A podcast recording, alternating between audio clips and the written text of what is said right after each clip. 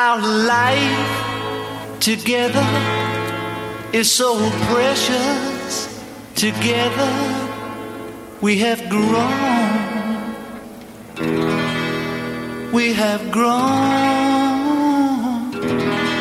Although our love is still special. Let's take a chance and fly away somewhere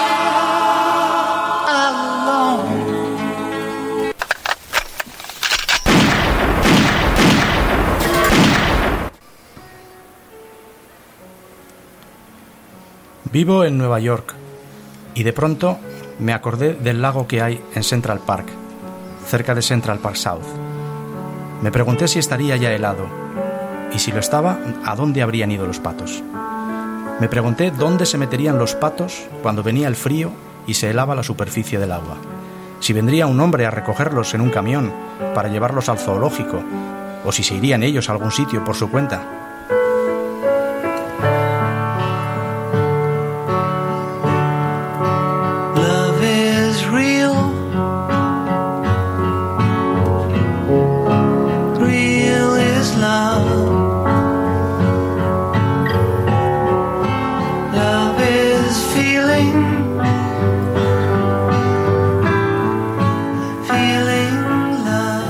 Pasadas las 11 de la noche del día 8 de diciembre de 1980, un joven de aspecto inofensivo dispara con un revólver del calibre 38 sobre la espalda de John Lennon, cuando éste se dirigía a la vuelta a su vivienda en el edificio Dakota de Nueva York.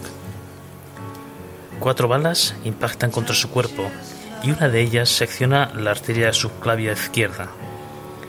En apenas 25 minutos, músico se desangra sin que se pueda hacer nada por salvar su vida. Mientras llegan las ambulancias y la policía, su asesino, un joven llamado Mark David Chapman, se sienta tranquilamente a, le- a leer el ejemplar de la novela El guardián entre el centeno, que ha comprado unas horas antes. En el libro ha dejado escrito, esta es mi declaración, Holden Caulfield.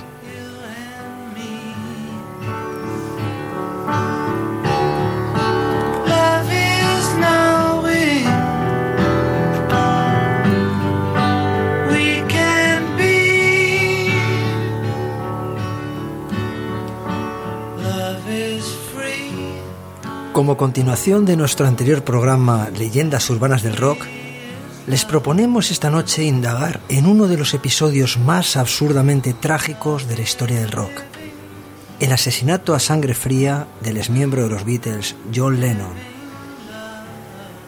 Nos acompañan, como en otras ocasiones, nuestras amigas y amigas Patricia. Buenas noches, Patricia. Hola, buenas noches. Juanje. Buenas noches, Juanje. Hola, muy buenas noches. David Pérez. Hola, buenas noches, Juanjo, ¿qué tal? Pues encantado. Al otro lado de la mampara de cristal, nuestra compañera Alejandra. Buenas noches, Alejandra. Hola, buenas noches. Y quien les habla, Juanjo.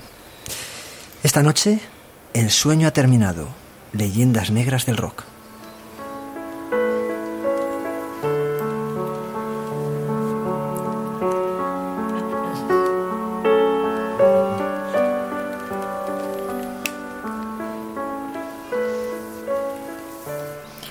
Después de rondar a su víctima durante toda la jornada del 8 de diciembre de 1980 y de haber conseguido por la tarde su autógrafo estampado sobre la carpeta del último disco de Lennon, Double Fantasy, Mark David Chapman se decide a ejecutar el cobarde acto que le ha llevado hasta la avenida Central Park West. Pero, ¿quién era este joven con gafas y sobrepeso? ¿Y qué razones le llevaron a cometer este crimen? Chapman, pues, pues fijaos, un joven que en aquel año contaba tan solo 25 años, la apariencia, como antes estabais, estabais describiendo, era de una persona totalmente inofensiva, un- o sea, casi, casi afable, podríamos decir. Un joven eh, con gafas, eh, redondito, un tanto gordito, mm, barbilampiño, mm, con pelo peinado de forma muy correcta, pero detrás, detrás de esa figura estaba un auténtico asesino, auténticamente inestable mentalmente en esos momentos. Y bueno, la verdad es que si hacemos un repaso un poquito en la, en la vida, en la historia de, de Chapman, no voy a decir que podamos justificar, nunca se podrá hacer, pero sí entender un poquito eh, pues, pues e- esa, esos delirios que, que sufría, ¿no? Mm, su madre, la madre de Chapman, había, se había suicidado cuando él realmente era, era todavía muy joven. Su padre, que por otro lado era guarda de seguridad, lo estuvo maltratando prácticamente toda su infancia. También había sufrido acoso en el colegio. Siendo, siendo un adolescente, cuando otros nos dedicábamos a jugar en- con la bici, este eh, eh, se convirtió en un auténtico adicto a las drogas. Y bueno, su vida la verdad es que iba en un auténtico declive hasta que eh, a los 16 años parece que re- se reencontró, se reencontró un poquito y gracias a que se refugió en el cristianismo. Eh, esto le hizo centrarse un poquito incluso en los estudios, en unos estudios superiores. Colaboró, fijaos, es que es curioso porque llegó a colaborar en, labores de- de asistencia humanitaria en países como Líbano o en campamentos de refugiados en Arkansas. Eh, parece que su vida ah, cogía una forma más o menos cívica, una vida normal por fin, hasta que parece que fue una ruptura sentimental la que echó por al traste todo, todo esto. Eh, tuvo una auténtica depresión que le llegó incluso a tener crisis nerviosa, incluso algún intento de suicidio, por lo cual estuvo ingresado. Y ahí es cuando ya empezó ese padecimiento mental. Él describía que oía voces, eh, que, realmente no entendía qué hacía allí, por qué su vida era así.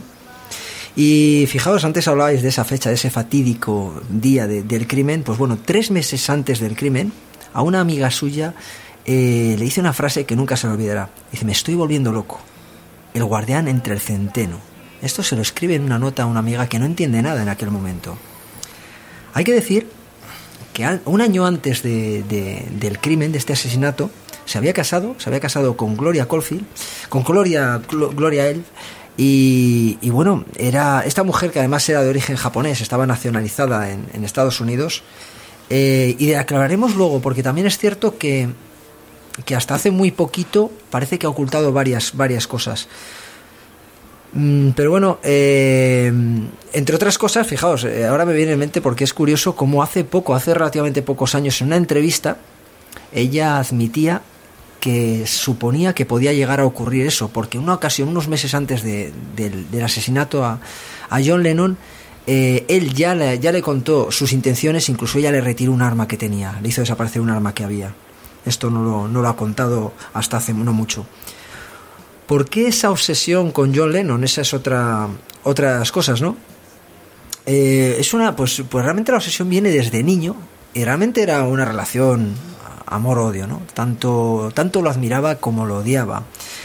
Lo admiraba evidentemente porque era un ídolo de masas, porque era John Lennon, pero lo odiaba sobre todo a raíz de unas declaraciones que el cantante en el año 1966 supuestamente, supuestamente hizo sobre Jesucristo, porque realmente fueron unas, eh, bueno, se sacaron de contexto todas aquellas frases que, que dijo, realmente no fueron tal, pero a una persona prácticamente ultra religiosa como nuestro, nuestro triste protagonista, eh, hablar tan, tan duro de Jesús pues le hizo mucho daño y juró que había que vengarse. Y de hecho empezó a ver la parte más oscura de John Lennon.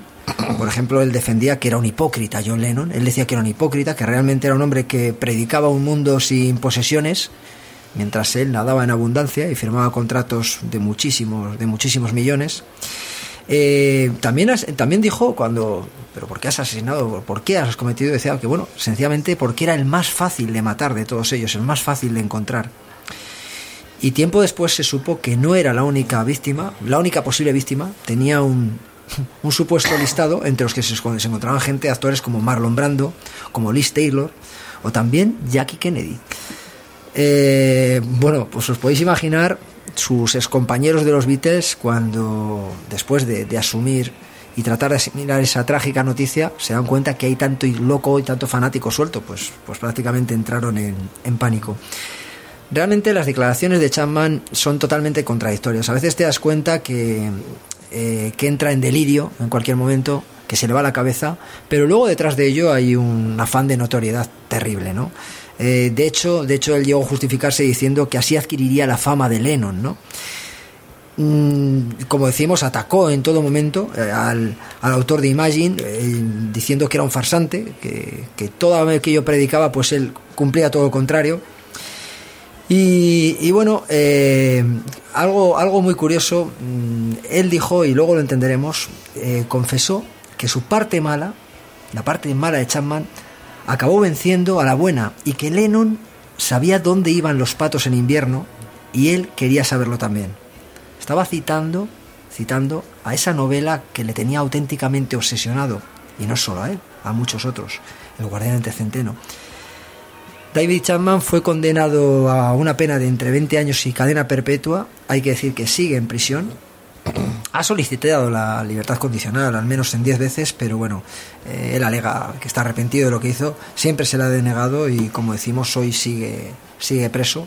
Su mujer, de la que antes hablábamos, sigue enamoradísima de él. Sigue diciendo además que si algún día sale eh, va a ir a sus brazos.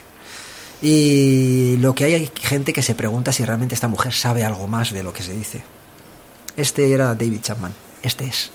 Comentabas un poco eh, esas famosas declaraciones que hizo Lennon en el año 66, que evidentemente se sacaron de contexto, porque aquello de los Beatles son más famosos que Jesucristo no era una exhibición de vanidad, ¿no? Eh, sino que en realidad eran unas declaraciones que se parecen mucho a, a otras que había hecho pues, bastantes años antes nuestro querido amigo Alistair Crowley, Hombre, que ya tardaba, sin hablar de que ya tardaba en salir.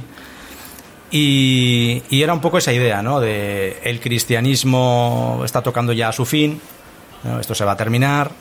eh, Crowley lo que decía es el cristianismo se acaba, se acabó la era de Cristo, viene el león de Horus, en fin, y, y- y Lennon también abundaba un poco en esa idea, cogiendo cosas no solo de Crowley, sino de otros autores a los que Lennon leía.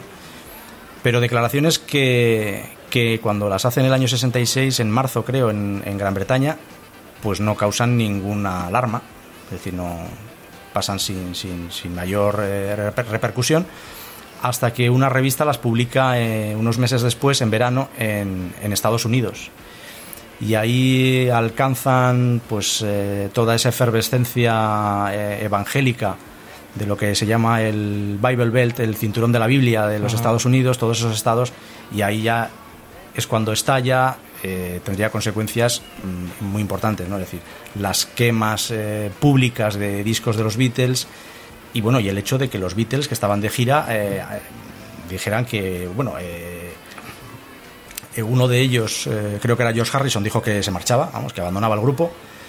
Eh, pero lo que sí hicieron fue dejar de hacer conciertos y convertirse en un grupo nada más de, de estudio. Sí, sí.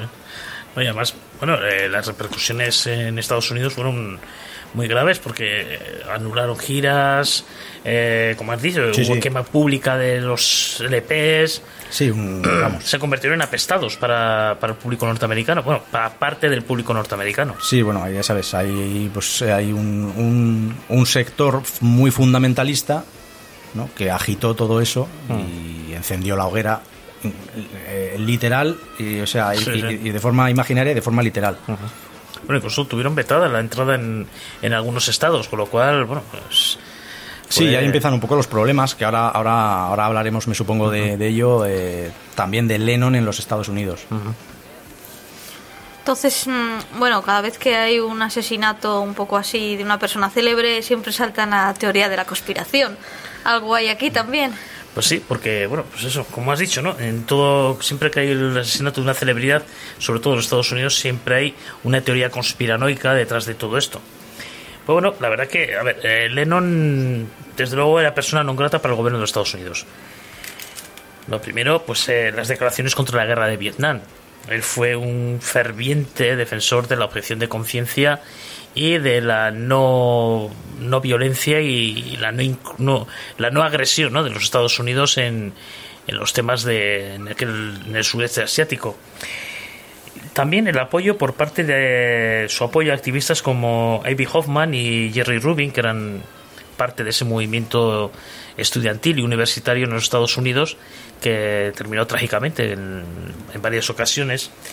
También apoyó a, los, a uno de los fundadores de las Panteras Negras, Bobby Seale, y, bueno, mediante la celebración de un concierto de protesta en 1971, consiguió la libertad de John Sinclair, que estaba condenado por posesión de marihuana, con la consecuencia alar- consecuente alarma del gobierno al comprobar la, la capacidad de movilización que tenía este artista. Eh, hasta el punto de eso, de, conseguir que, Sí. que pusieran en libertad a un, Vamos, que no le quería ni en pintura al gobierno. no, no, no. Además, además hay que decir que, que, que Lennon era bastante incauto o mal informado, porque también donó dine- dinero para el IRA, Sí, que era el ejército eh, irlandés, eh, que, que en aquel momento practicaba, era un grupo terrorista que, que realizaba ataques en, en Gran Bretaña. Subvencionó a Michael X, que era una especie de revolucionario de la Black Liberation Army, y, bueno, eh, precisamente este hombre pues terminó sus días ahorcado en Trinidad, eh, condenado por un doble asesinato. La verdad que no se supo rodear de, de unas amistades muy, muy sanas, la verdad. Y bueno, pues la verdad que toda esta actividad despertaba la animadversión de la administración Nixon, precisamente Nixon, que era un paranoico, hasta el punto de someterlo a seguimientos, escuchas telefónicas, y se comenzó un proceso de deportación que, bueno, pues se fue demorando durante años, recurso tras recurso de Lennon, hasta que obtuvo el permiso de residencia el 9 de octubre de 1975, el día justo en que el, publi- el músico cumplía los 35 años. Se sabe también que estuvo bajo la observación del MI5, el servicio de inteligencia británico.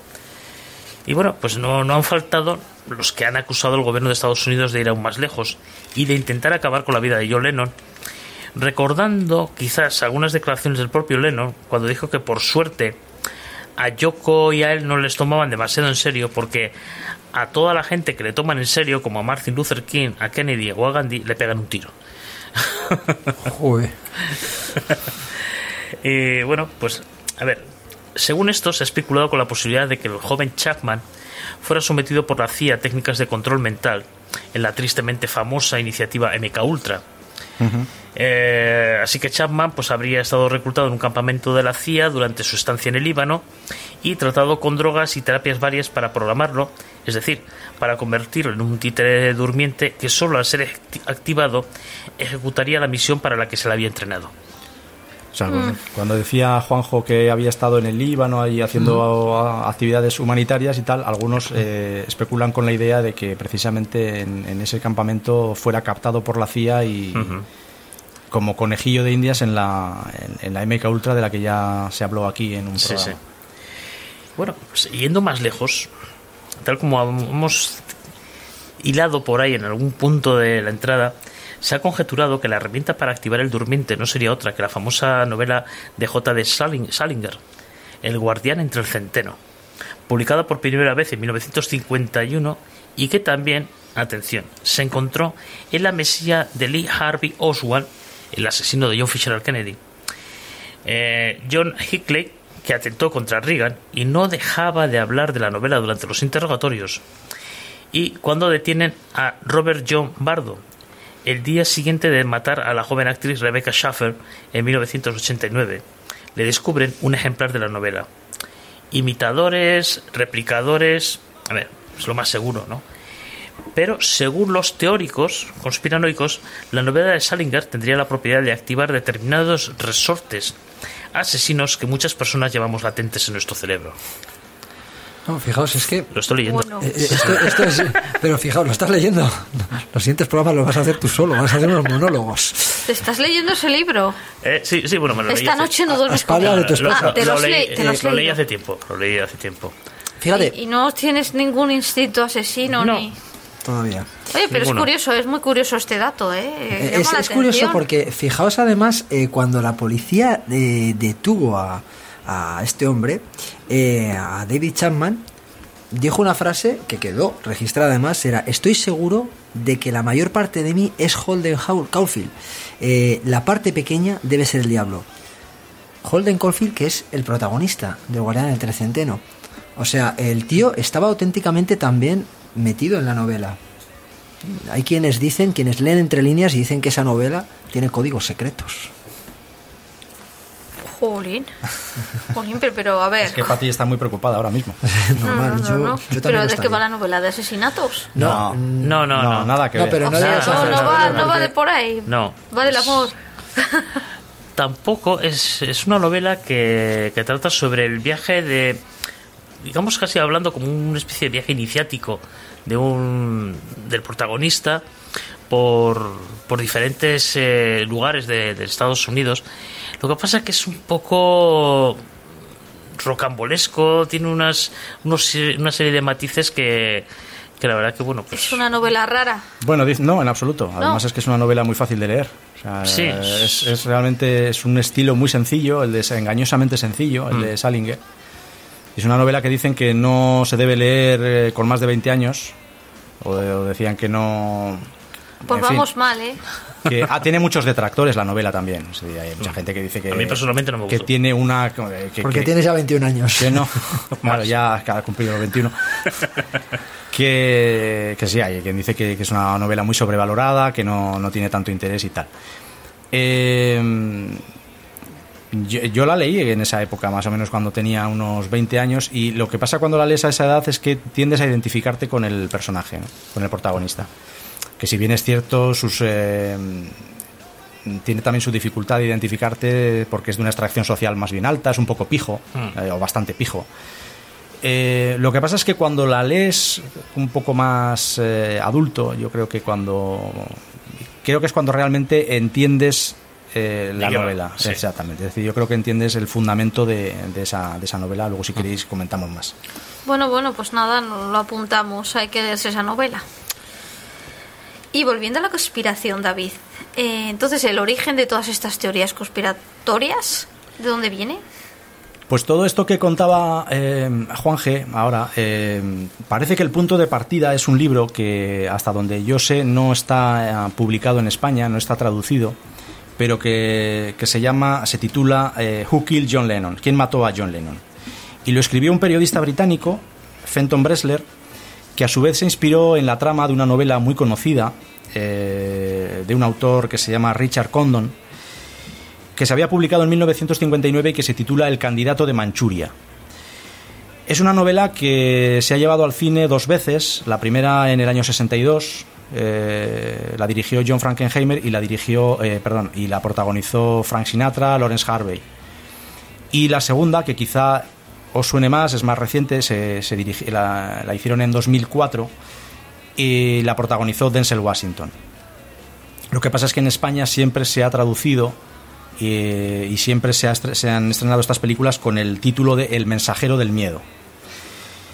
Y dicen que Richard Condon, el autor de la novela original, a su vez se había inspirado o había encontrado el tema en las confidencias que le había hecho un agente de la CIA, que le había contado que eh, se habían encontrado unos eh, extraños eh, casos de amnesia en, soldados norteamericanos que habían estado prisioneros en- durante la guerra de Corea, pues más o menos por esa zona de Manchuria, y de ahí viene un poco el título, ¿no?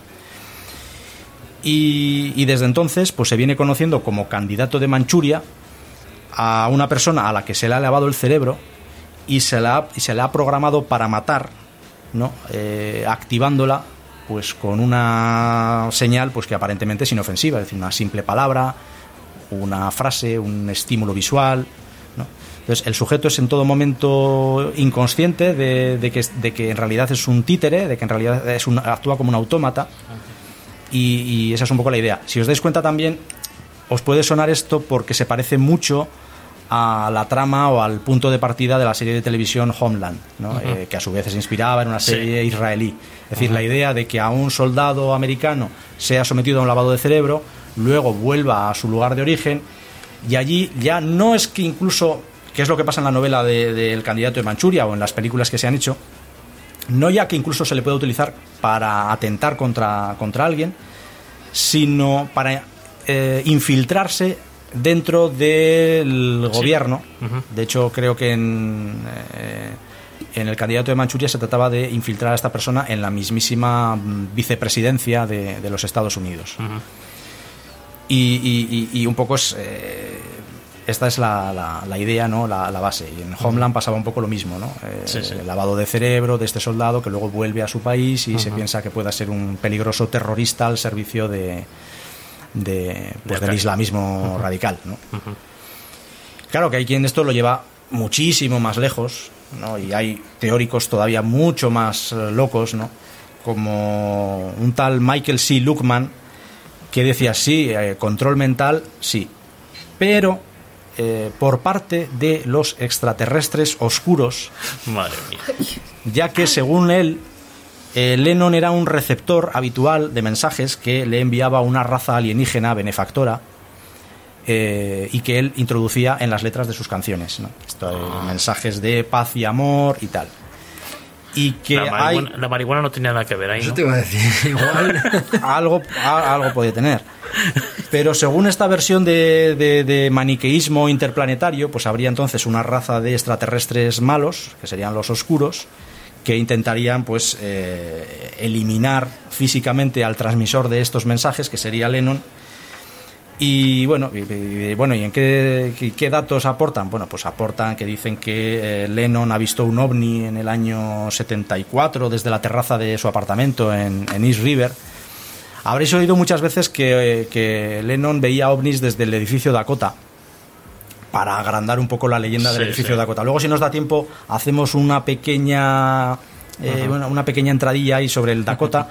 Bien. Pero en realidad el ovni que Lennon vio y que está acreditado que lo vio, por lo menos él piensa que lo vio y tal, y luego lo registró en un dibujo que, que está incluido en la carpeta de, del álbum Walls and Bridges, eh, lo vio no desde el Dakota, sino desde un apartamento en, en East River. Uh -huh. Y luego dicen que sí, que habría tenido otros dos encuentros, o, otros dos encuentros al menos con, con los típicos alienígenas grises, ¿no? estos pequeñitos cabezones y tal, en, esos ya en, en, en el, cuando vivía en el Dakota. Pero bueno. Madre mía. El misterio vuelve de la mano de El prisma de la razón. Una mirada a lo desconocido Escúchanos los miércoles a las 11 de la noche. Y si eres de los que no trasnochan, los viernes en repetición a las 10. Si te has perdido alguno de nuestros programas, puedes descargarlo en la plataforma iVox, buscando el prisma de la razón. Ya no tienes excusa para perdértelo.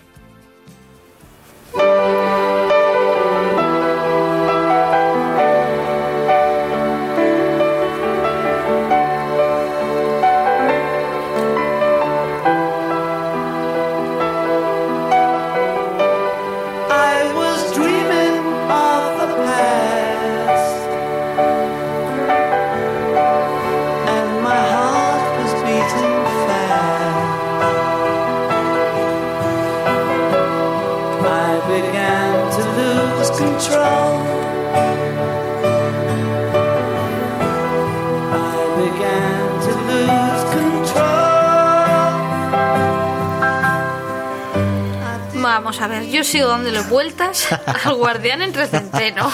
De verdad, ¿eh? Hace ya muchos años que lo leí. ¿eh? Sí, pero a ver, yo me pregunto, y seguro que mucha gente se lo está preguntando también. ¿Qué tiene esta novela para inspirar a tanto demente?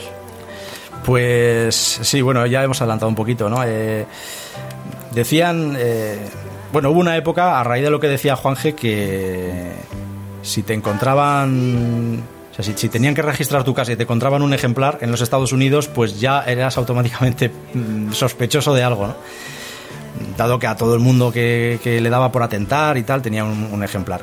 Podían ser efectivamente imitadores los unos de los otros, que esto también pasa mucho. Eh, dicen que hay un.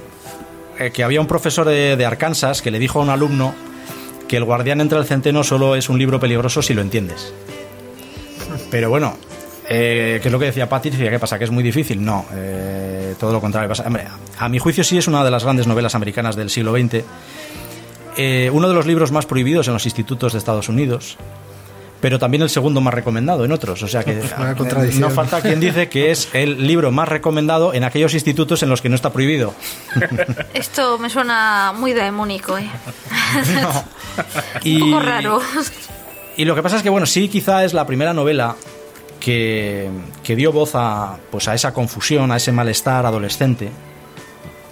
Que, y trata un poco, que es un poco el, el fundamento, eso que os decía antes, si la lees con, con más de 40, por ejemplo, ¿no? pues eh, ya ves otras cosas en, en la novela. Yo la leí entonces, la he leído hace poco para precisamente para preparar este programa. Mm, No es que me proponga yo como modelo de salud mental, pero vamos, de momento no me ha dado por matar a alguien tampoco. Y, sí que es verdad que una vez que la lees con cierta edad ves que la novela realmente trata sobre la pérdida de la inocencia, sobre el poder corruptor del paso del tiempo y de, y de la madurez, ¿no? que es esa obsesión que tiene el protagonista, por, sobre todo por salvar a su hermana pequeña, ¿no? de, caer en las garras, de hacerse mayor y de salvar a los niños, ¿no? Eh, eh, de salvarles de- de, pues de crecer, en definitiva. La, efectivamente, la novela, muchos jóvenes se identificaron con ella desde el momento en que se, se publicó en el año 51, durante las décadas posteriores, incluso hoy día, la mayoría, afortunadamente, no se obsesionaron hasta extremos tan, tan graves, tan enfermizos como los de Mark Chapman. Pero bueno, sí es esa novela que es un poco el antecedente de ese malestar de la juventud de posguerra que acabaría desembocando en la contracultura, en los movimientos eh, civiles, en todo ese activismo, en el nacimiento del rock, etcétera, etcétera. Se me está ocurriendo que tenemos que preguntar a, a Lucía, la hija de nuestro amigo Julio Corral, que ha estado leyendo hace poquito esa novela. Y como, como adolescente, a ver qué nos dice. claro, se ve de forma muy diferente, claro, si, si la lees de adolescente o la lees ya con una cierta edad. Bueno, en un programa como este, estaría bien dedicar unos minutos al interés de John Lennon por la astrología, por la magia y todo este mundillo. Como hemos visto en programas anteriores y seguramente lo volveremos a ver en el futuro, no han sido pocos los músicos del rock atraídos por una y otra forma ante lo esotérico. Pues eh, sí, también. eh, toda esta información del el interés de Lennon por, por todas estas cosas las conocemos a través de sus diarios. Los diarios de Lennon, que se hicieron muy, muy famosos, eh, los estuvo escribiendo durante los cinco años previos a, a ser asesinado. Esos cinco años, entre el 75 y el 80, en el que vive mm, prácticamente enclaustrado en el edificio Dakota, con su mujer, con Yoko Ono.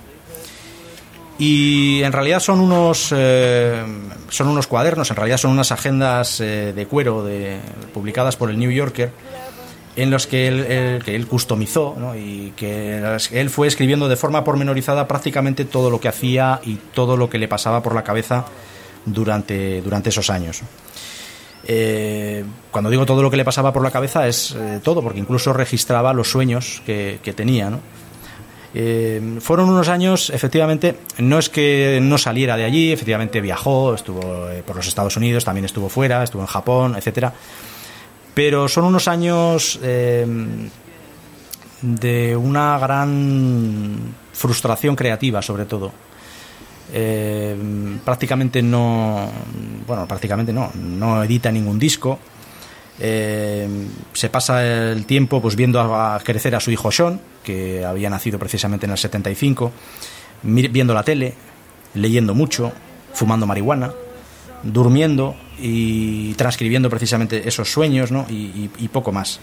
Y luego sufría esa paranoia y esa obsesión que le entró, pues eh, sobre todo hacia sus antiguos compañeros de, de los Beatles, especialmente Paul McCartney, que sí que seguía publicando y además con éxito, y que a veces le lanzaba mensajes ¿no? en algunas canciones, como por ejemplo en, en Coming Up, ¿no? dando a entender la posibilidad quizá de una reunión, ¿no? cosa que Lennon pues eh, rechazaba de plano y en fin vi- vivía bastante amargado por toda esta situación. Sí, porque la verdad que se ha hablado mucho, ¿no? Sobre esa rivalidad entre... entre Claro, una John- rivalidad muy productiva, no muy creativa, pero claro, una vez que se deshace el binomio, pues ¿qué es lo que pasa? No? Eh, se produce ahí efectivamente un, una competencia. Y luego además es que estos cinco años de, del Dakota eh, habían sido como una especie de, resaca después de, eso que John Lennon llamó de forma jocosa el fin de semana perdido. El fin de semana perdido es que Lennon un día eh, abandona a Yoko, eh, se marcha tal que un viernes, deja Nueva York, abandona a su mujer, se marcha a Los Ángeles con su asistente personal, que era de origen chino y que Mai Pang, con la que además eh, que era- convirtió en su amante.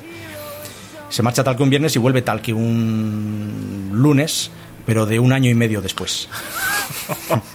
Menudo fin de semana. Entonces fue un fin de semana eh, de año y medio que, que fue una vuelta a la adolescencia. O sea, eh, fue un desfase absoluto eh, de, de- pues de todo tipo de excesos, de, con las drogas, con la cocaína especialmente, con el alcohol, de escándalos, de hacer mucho el imbécil. Eh, John Lennon cuando quería podía ser muy gilipollas eh, y lo demostró ampliamente en este año y medio. Eh, bueno, montó incluso escándalos verdaderamente vergonzosos, malas compañías como la del cantante Harry Nilsson, que era una pieza, era, este era una tremenda, tremenda pieza. Y, después de todo eso, pero curiosamente, un año y medio muy creativo, de gran efervescencia creativa, en el que trabaja además y colabora con muchísima gente, con Elton John y con el propio Harry Nilsson, hace discos y produce, y con Bowie y tal. Y después vuelve al redil, vuelve a, con Yoko, vuelve al Dakota, y ahí llegan los cinco años de prácticamente desaparición. Hasta que justamente cuando volvía a entrar en el mundillo, eh, publica su último disco y es eh, el, el disco en el que firma ese autógrafo final y es asesinado por, por Chapman. Y los diarios de, de Lennon tienen una vida también agitadísima, o sea, tremenda, o sea, es, es realmente casi inverosímil, ¿no? Los roba el asistente personal de Lennon, Fred Seaman, que se los entrega a un periodista, Robert Rosen, que publica un libro basándose en ellos que se llama Nowhere Man, los últimos días de John Lennon, que es gracias al cual conocemos pues esto que estamos contando hoy un poco, ¿no? Los vuelven, los recuperan, los vuelve a robar Seaman. Yoko envía a la policía, eh, los recuperan, pero los vuelven a robar del Dakota, eh, en este caso el chofer turco que tenía Yoko, que se llamaba Coral Karsan. Lo detienen, lo meten en la cárcel de Riker Island y mientras los eh, diarios seguían circulando por Alemania, o sea, eran una especie de diarios boomerang que iban, venían, los robaban, una cosa verdaderamente increíble. La verdad, la verdad que el, perso- el personal que tenían alrededor, John Lennon y Yoko, eran El los personal que suelen ¿eh? tener alrededor muchas veces estos artistas, ¿verdad? Ya lo vimos también con Presley y tal, son bueno, bueno, bueno. Oye, David, decías que leía muchísimo este hombre, que, es, eh, que era un periodo que aprovechó a leer mucho.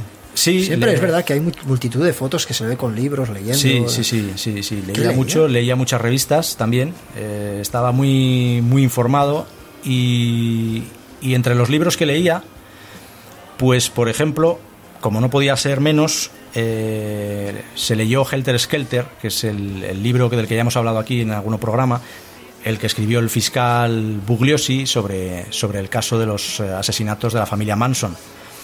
Claro, a Lennon le, cómo no le iba a interesar, ¿no? Eh, de hecho, le acongojó bastante, ¿no? Descubrir que Manson se había inspirado, ¿no? En, en la obra de parte de la obra de los Beatles para ese delirio criminal eh, sangriento en el, en el que se vio metido.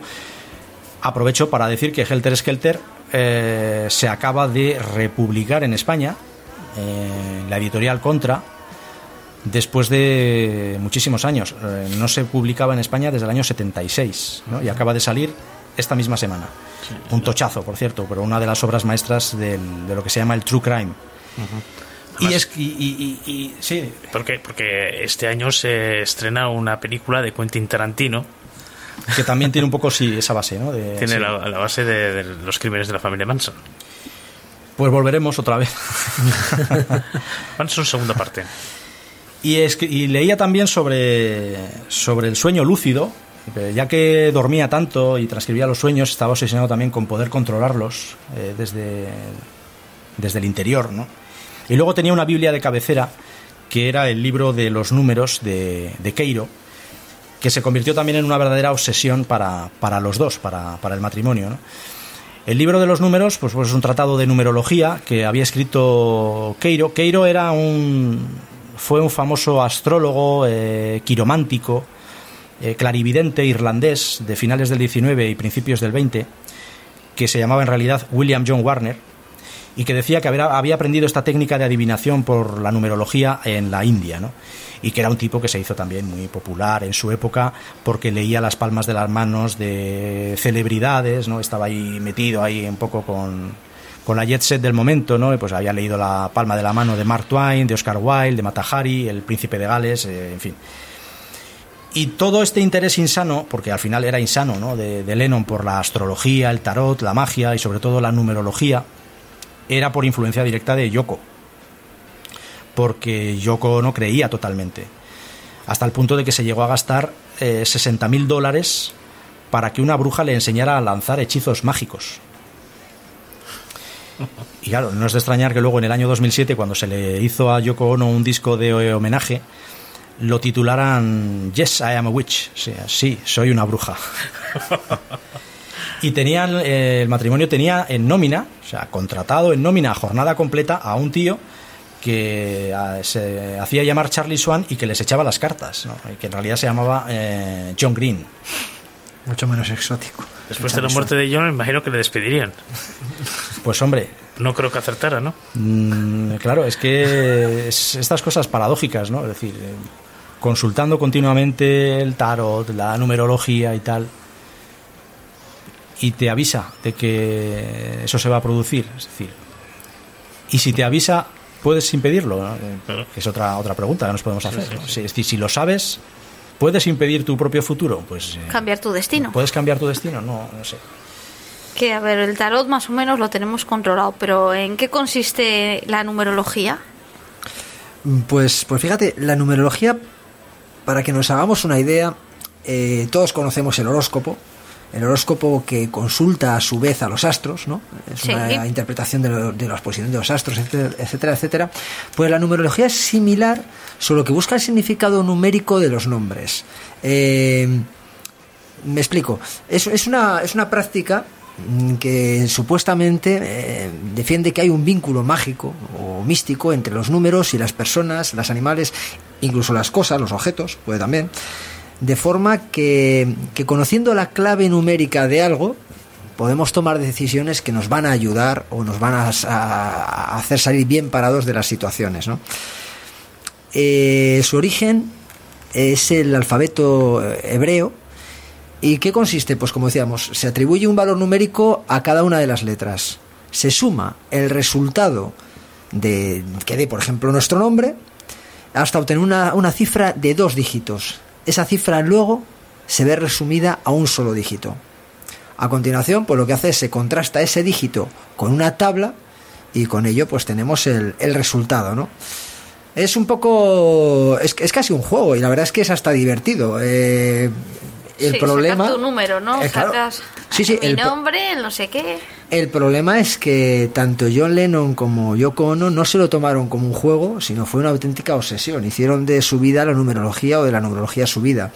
Eh, se pasaban el día repasando números tanto de, con los nombres de los componentes de sus antiguos compañeros de los Beatles, como de sus hijos, de su mujer, de su mujer actual, absolutamente todo, de lugares donde habían estado, absolutamente todo estaba enganchadísimo, enganchadísimo a la numerología y descubrió que un número que se repetía mucho en su vida era el número 9. Eh, de hecho, es un número que David nos lo podrá confirmar, que es, es más entendido en ello, que es un número que aparece en varias de sus canciones. Era el, nacimiento de su- el día de su nacimiento, era el día de- del nacimiento de su hijo Sin también, al igual que era, eh, correspondía con la fecha de los acontecimientos quizá más importantes de su vida.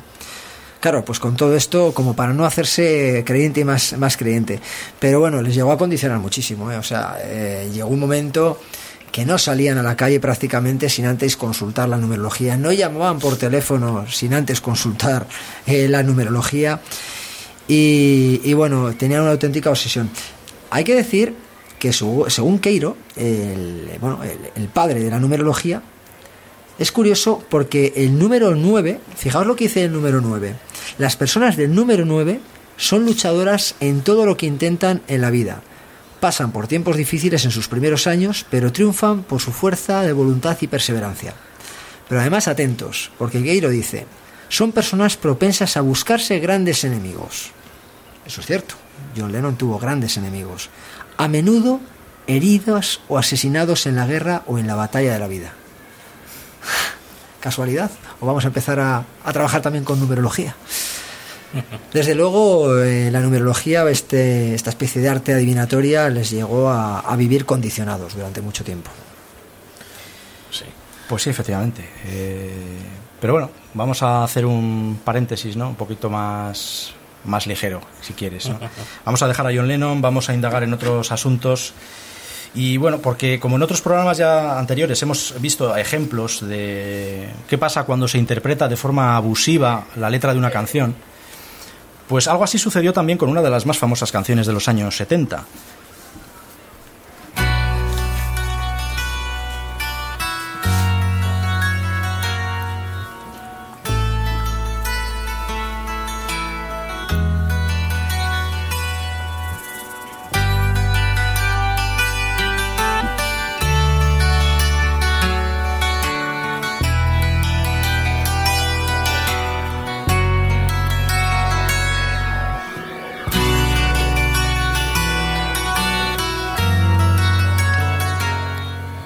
La famosísima Hotel California es la canción que abre el álbum del mismo título del grupo Eagles. Es- son de Los Ángeles, California y se publicó en 1976. Fue compuesta por Don Felder, Don Henley y Glenn Frey. Y esta canción también tiene su leyenda.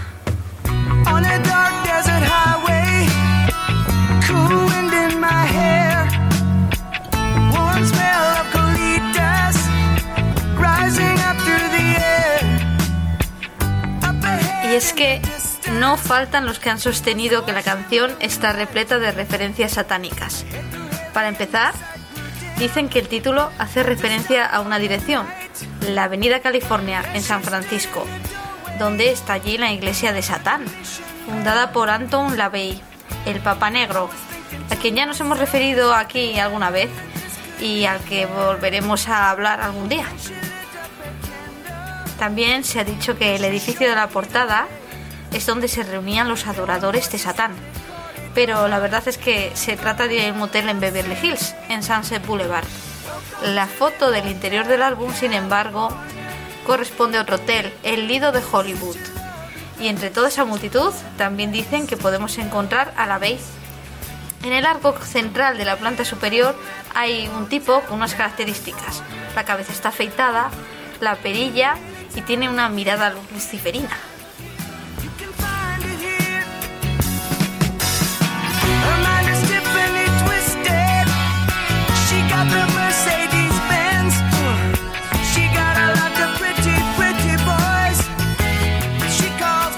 Pero lo mejor está en la letra. La canción en resumen nos cuenta que tras conducir por una carretera desierta, el protagonista llega de noche al hotel del título, ¿no? Donde es recibido por una misteriosa mujer que le muestra el camino al interior del edificio con la luz de una vela. Mientras, él se pregunta si ese lugar es el cielo o el infierno. En los pasillos escucha unas voces que le dan la bienvenida. En el patio se monta una fiesta donde todos bailan y le pide un personaje al que le llama capitán que le traiga su vino. Pero este le dice que no tienen de ese licor desde 1969. 1969 es precisamente el año en el que la Bey publicó su Biblia satánica. Parece que todo apunta al Papa Negro. ¿Es el capitán de la canción el mismísimo diablo?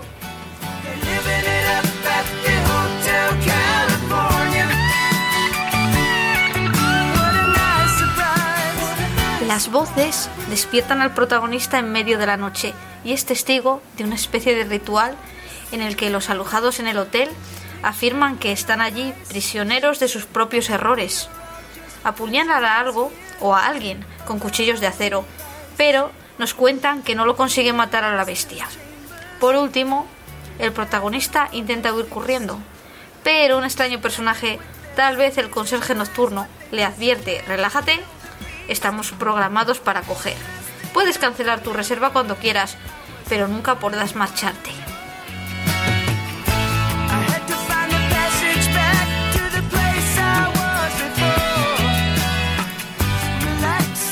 Tampoco podemos decir que no haya mensajes ocultos, ¿no? Los típicos mensajes que solo se escuchan girando el disco al revés. Como por ejemplo, cuentan que se oye esta frase. Esto puede ser el cielo o el infierno. A la inversa diría, sí, Satán, ¿cómo organizo tu propia religión? Sí. Él sabe bien que lo haría. ¡Qué maravilla! El bajista del grupo dijo que lo único que pasa si pones el disco al revés es que se raya.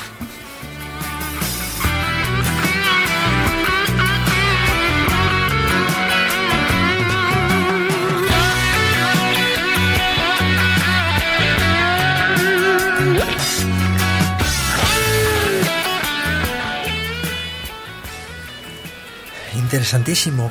Pero ¿realmente existe un Hotel California? Pues sí, está en un pueblo mexicano llamado Todos Santos, pero al parecer eh, lo que abrieron después de popularizarse la canción, lo abrieron, vamos. Y después, según declaraciones de sus propios miembros, los Eagles nunca llegaron a hospedarse allí. También le llaman Hotel California a un hospital psiquiátrico de Camarillo, que está entre Los Ángeles y Santa Bárbara. El mismo título del famoso tema Rolassin at Camarillo, compuesto por el gran saxofonista Charlie Parker, estuvo allí recuperándose de su adicción a la heroína. Y ya vamos llegando al kit de la cuestión, porque también dicen que el Hotel California es una clínica de rehabilitación de toxicómanos. Según el autor de la letra, según Don Henley, en realidad esta canción trata sobre el lado oscuro del sueño americano, en concreto sobre la, la adicción a las drogas, a la cocaína en particular. Y los clientes del hotel pues estarían allí prisioneros de su adicción y no tendrían ninguna posibilidad de escapar.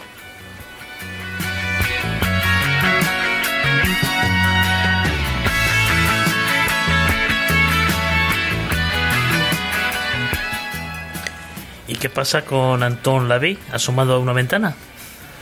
Pues verás, debía ser alguien parecido el que apareció en la foto por error. No debemos olvidar ¿no? que no es que no es la primera vez que se dice que el Papa Negro aparece en un lugar y luego resulta que esto es falso. Por ejemplo, hay quien asegura que la Bey fue asesor de Roman Polanski para el rodaje de La Semilla del Diablo.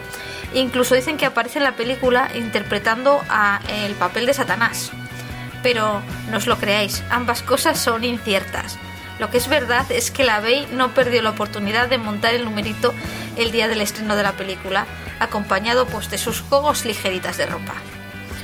O puede que después de todo, el auténtico La Bey se asomara al balcón del Hotel California. Ahí queda el enigma. Pues sí, que parece que tiene este hombre la propiedad de aparecer en sitios o de decir que está donde, donde no está. Y de las, cuchilla- de las cuchilladas de ficción del Hotel California, vamos a pasar a otras que por desgracia fueron muy reales.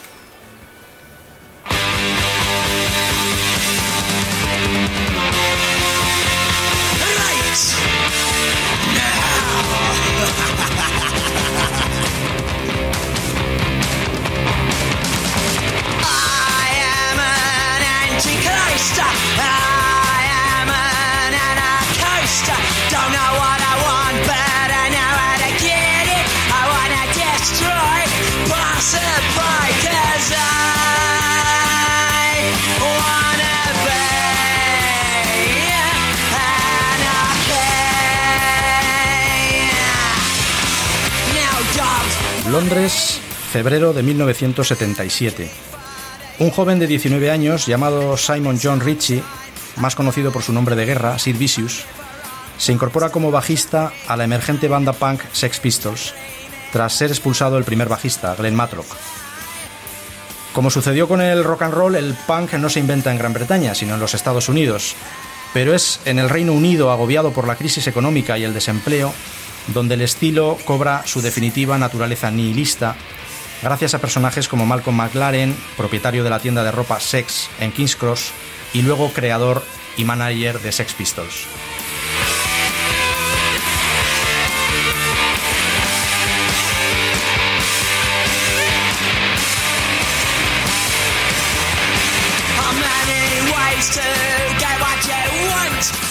La verdad que la imagen de Sid Vicious se ha convertido en uno de los emblemas del movimiento punk por antonomasia.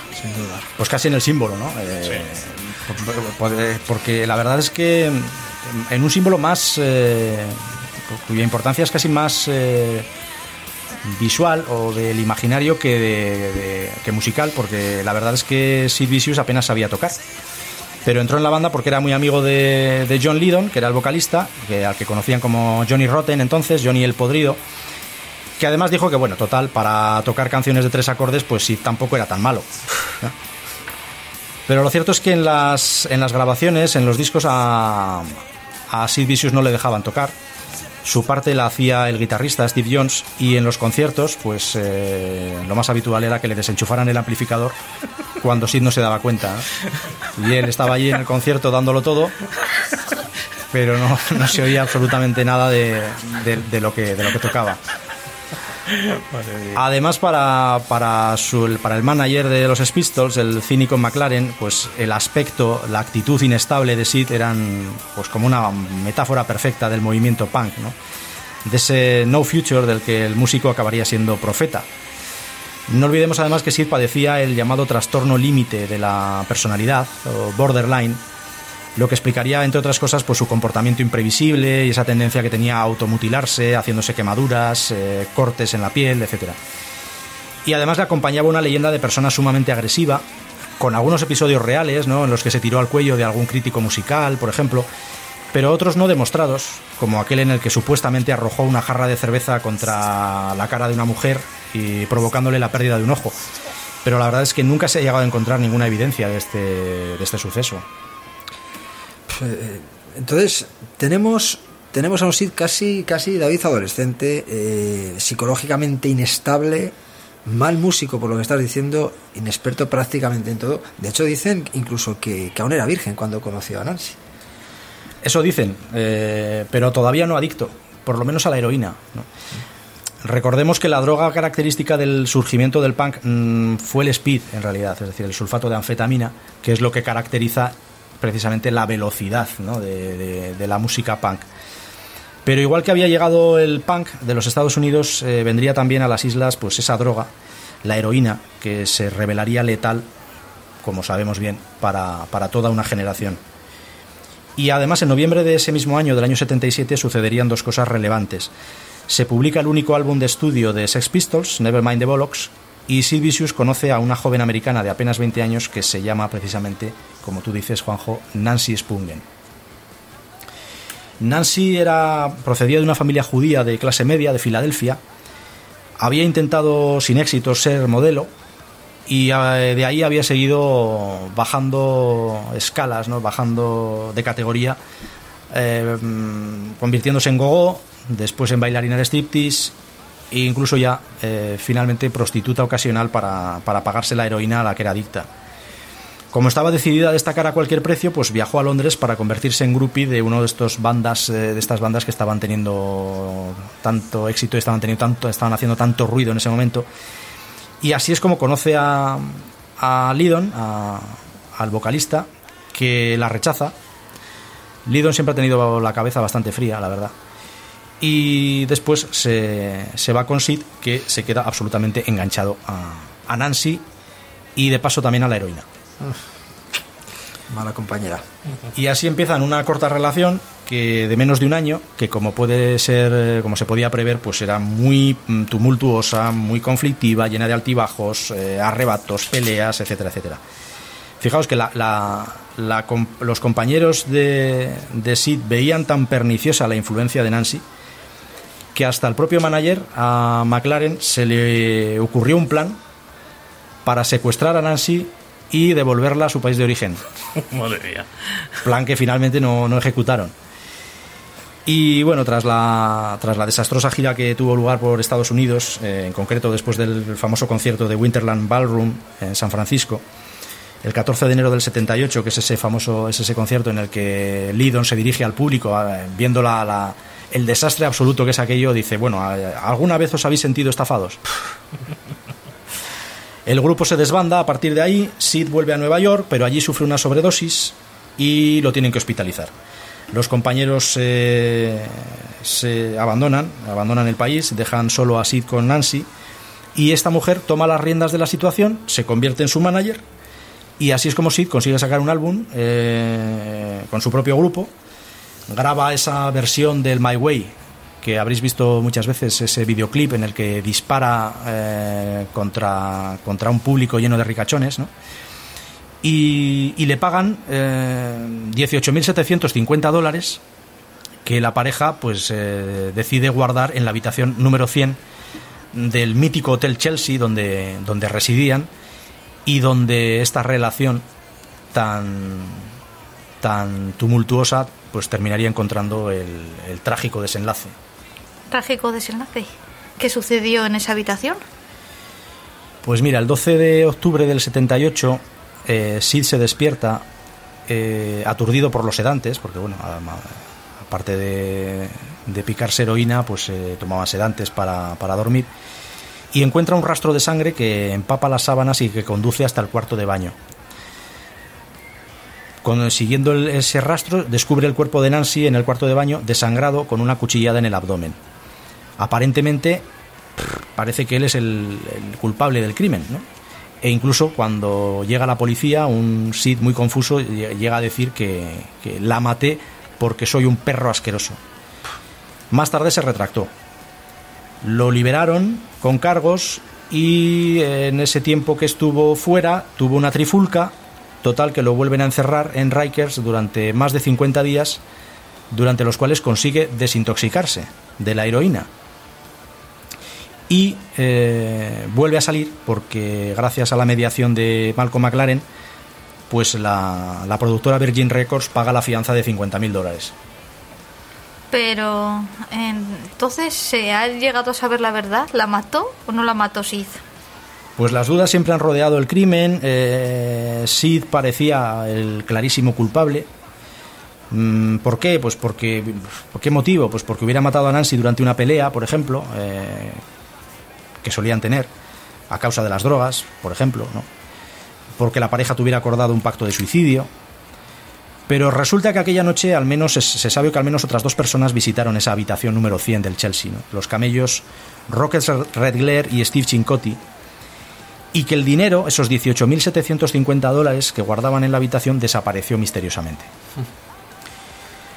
Otros testigos eh, declararon mucho más tarde, en un documental filmado 30 años después, que habían oído a un tal Michael, que vivía en la sexta planta del Chelsea, jactarse de haber robado el dinero aquella noche y mostrar el, gran fajo de billetes atado con un mechón de pelo teñido de azul de Nancy. Pues la verdad es que eh, a partir de aquí Sid ya no levantaría cabeza. Intentó suicidarse algo más tarde cortándose las venas con una bombilla rota. Y al fin, pues eh, consiguió perder la vida el 2 de febrero del 79 a consecuencia de una sobredosis de heroína pura en un 98%. Tengamos en cuenta que la heroína que se consumía normalmente estaba cortada y una dosis tenía un 22%. Pues sí se chutó aquel día eh, una sobredosis de un 98. Tenía 21 años. Por eso decíamos que era la metáfora de- del no future del punk, ¿no? Y al parecer la droga se la suministró su madre, que también era toxicómana, eh, se llamaba Ann Beverly, y era la misma que negociaba con los tabloides sensacionalistas para sacar algún dinero a cuenta de, pues, de la vida lamentable de su hijo. Y a raíz de esto mucho se ha especulado si, si fue un accidente, si la madre le facilitó la droga a sabiendas de que la dosis lo iba a matar, o si fue un suicidio en cumplimiento de un presunto pacto que, que los dos amantes tenían acordado, porque según su madre apareció una nota en un bolsillo de la chamarra de Sid que decía lo siguiente, teníamos un pacto de muerte y tengo que cumplir mi parte del acuerdo. Por favor, enterradme junto a mi chica con mi chupa de cuero, vaqueros y botas de motero.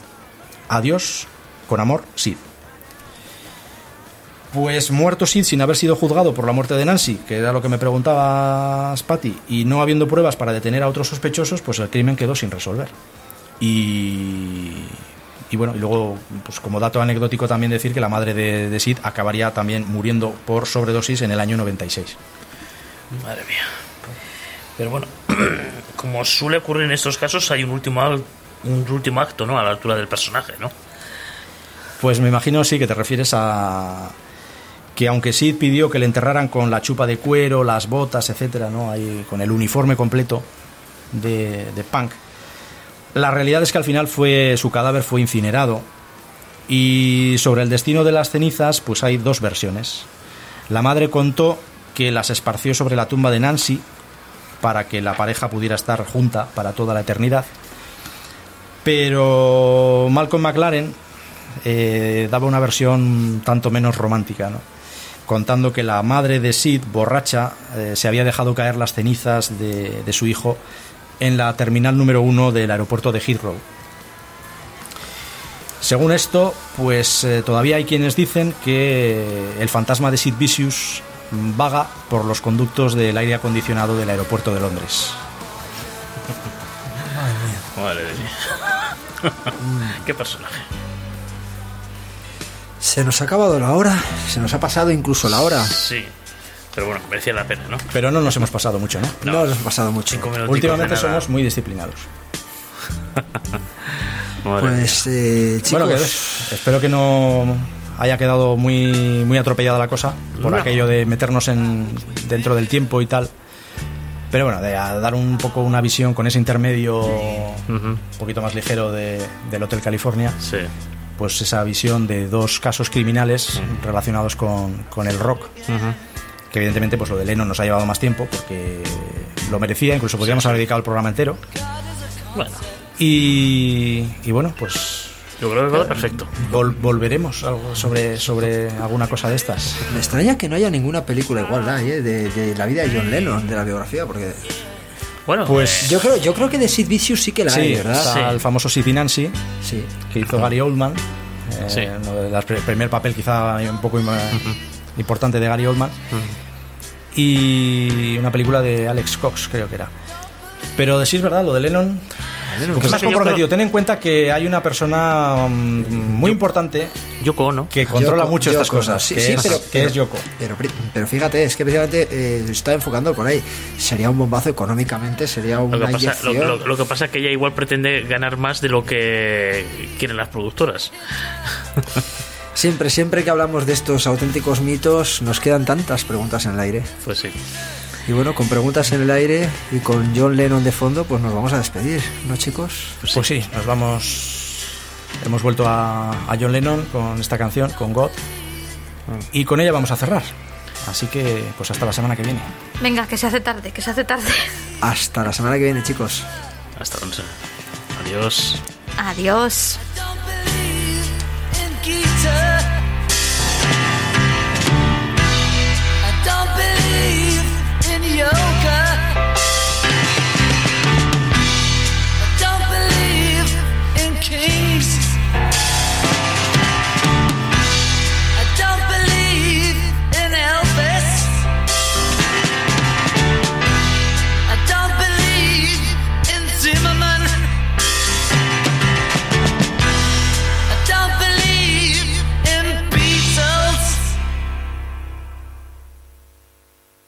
Just believe in me.